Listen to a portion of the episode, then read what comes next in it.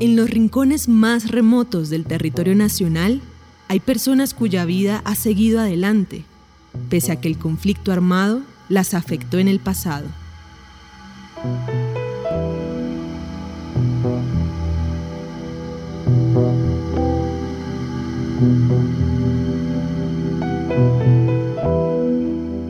Héctor Rodríguez sueña con el día en que no haya que cultivar coca en Tumaco.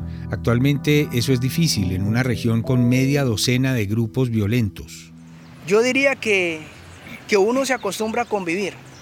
Uno convive con ellos, sabe cuáles son las reglas, cuál es la metodología y cuál es la ruta de ellos. Entonces uno trata, yo he vivido acá en el municipio de Tumaco como líder social, yo no tengo esquema de, de, la buenidad de protección, no tengo esquema. Yo ando en una moto y vengo desde la Guayacana a Tumaco y a reuniones con las instituciones. Yo siempre lo he dicho, el campesino después que, la persona, después que quiera él arrancar, porque ya lo vivimos, quiera cambiar, nadie le puede decir que no, porque no sería una persona, sino que serían 100, 200, 300, 400, 600 familias. Entonces ya pelear con una es más fácil, pero pelear con 600 es muy difícil. Y nosotros siempre lo, hemos dicho acá y seamos conscientes porque nosotros como organización hemos concientizado a las familias, a nuestras familias que son vinculadas en un libro de Cámara de Comercio y que están con nosotros, que son aproximadamente 5.067 eh, familias que están vinculadas. Héctor pertenece a la Asociación Porvenir Campesina de Tumaco.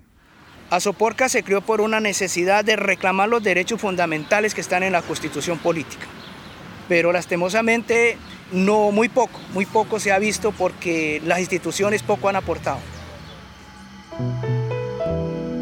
La Coalición Internacional de Sitios de Conciencia y Javeriana Estéreo Bogotá presentan la serie radial 50 vidas. El capítulo de hoy, Se creció el enano en estos territorios. Bueno, mi nombre es Héctor Arturo Rodríguez Escobar, tengo 40 años. Eh, yo soy de Caldas, mi papá me trajeron muy pequeño a los 7 años, lógicamente ya con un conocimiento, 10 años, luego, bueno, eh, mi papá es de acá de Tumaco, mi papá es de acá de la Guayacana, mi mamá pues es de La Palma con Dinamarca, estuvimos allá, luego me trajeron para acá pues en mi infancia, He salido, sí, he salido a otras partes de Colombia, he estado un año, dos años y he vuelto otra vez acá a, Tumaco. Hoy ya estoy acá realizado, tengo eh, mi casa, todo, mi finca y quiero mucho, quiero mucho al municipio de Tumaco. El acuerdo de La Habana del 2016 trajo un alivio a la violencia de esta zona del sur del país, pero solo de forma temporal. Después de la firma del acuerdo hubo dos años de paz. Dos años de paz que los campesinos afrodescendientes indígenas vivíamos tranquilos. Pero lastimantemente puedo decirlo que después de esos dos años de paz fue peor el remedio que lo que estaba pasando.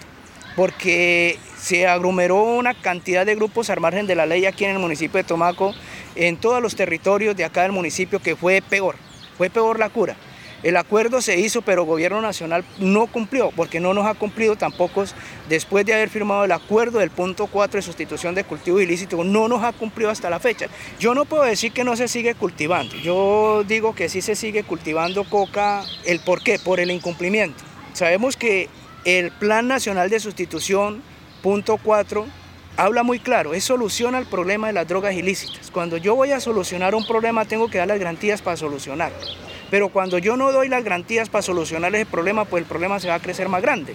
¿Y qué pasa con esto? El punto 4 habla claro de unos tiempos para avanzar en el proyecto. Habla de 12 millones para que el campesino lo reciba cada dos meses o cada mes, por seis meses, en este caso que duró mucho más de seis meses, duró casi un año, año y medio, para recibir el campesinado, desde ahí hay incumplimiento.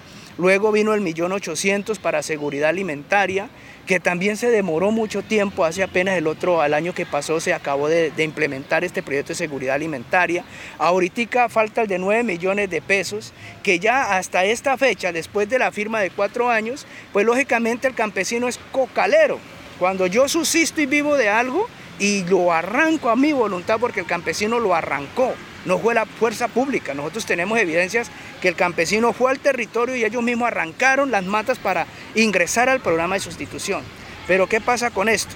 Y el programa también habla habla claro de que se van a, a dar unos compromisos y un recurso para vincular a los recolectores de hoja.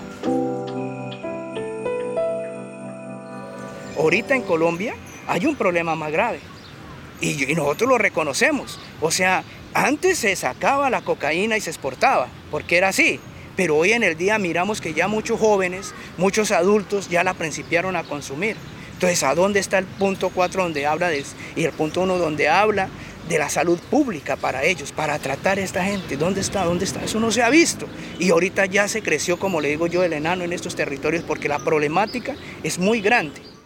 Para que esto cambie, Héctor Rodríguez cree que uno de los requisitos sería resolver la inequidad del acceso a la tierra, que por ley ha sido generoso con afrodescendientes e indígenas, pero con grandes obstáculos para los campesinos. En Colombia el gobierno eh, y las instituciones, ¿cómo nos ha hospitalizado a nosotros? En este caso de que en Colombia está claro dos etnias, en este caso raciales, que son los indígenas o los afrodescendientes, pero al sector campesino pues muy poco eh, tiene los mismos derechos y las facultades que ellos tienen en Colombia. La misma constitución del 93 al tema campesino, la palabra campesino como sujeto de derecho, pues no lo encontramos. Entonces ahorita estamos esperando de que con este gobierno que se ha comprometido con todas las regiones campesinas y con los senadores, lógicamente, que han venido luchando por parte de la UTEFAR, después del proceso de paz, se pueda obtener ese derecho del campesinado colombiano y reconocimiento como tal.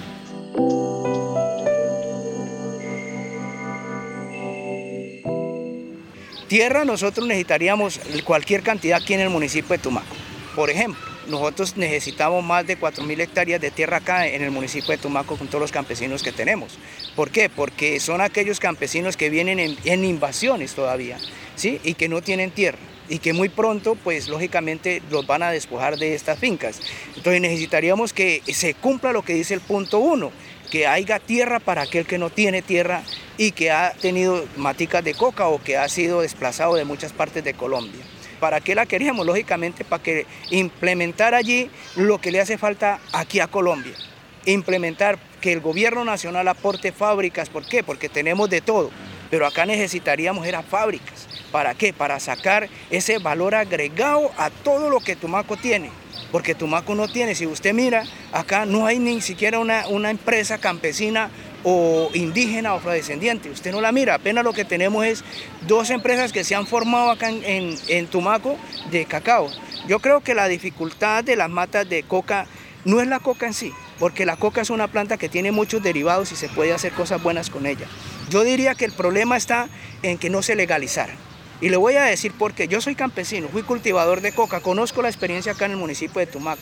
He convivido con tanto con los entes armados y he convivido también porque no lo puedo decir nada porque yo como líder, una reunión acá, otra reunión allá. Y eso Colombia, de pronto el centro de Colombia no lo ve como, como uy, es un guerrillero más. No, no soy un guerrillero más. Soy una persona que por estar viviendo en un municipio, estar viviendo en una vereda de conflicto y porque lidero una de las organizaciones que quiere el cambio para mis comunidades, entonces me toca hacerlo que es muy diferente. muchas veces obligado, otras veces porque necesito de que se dé la voluntad de ellos para poder hacer algo. ¿Cierto? Porque así toca decirlo y es la realidad. Pero no soy, no convengo con ninguno de los dos entes armados, o tres, cuatro, cinco, seis, eso hay que dejarlo claro.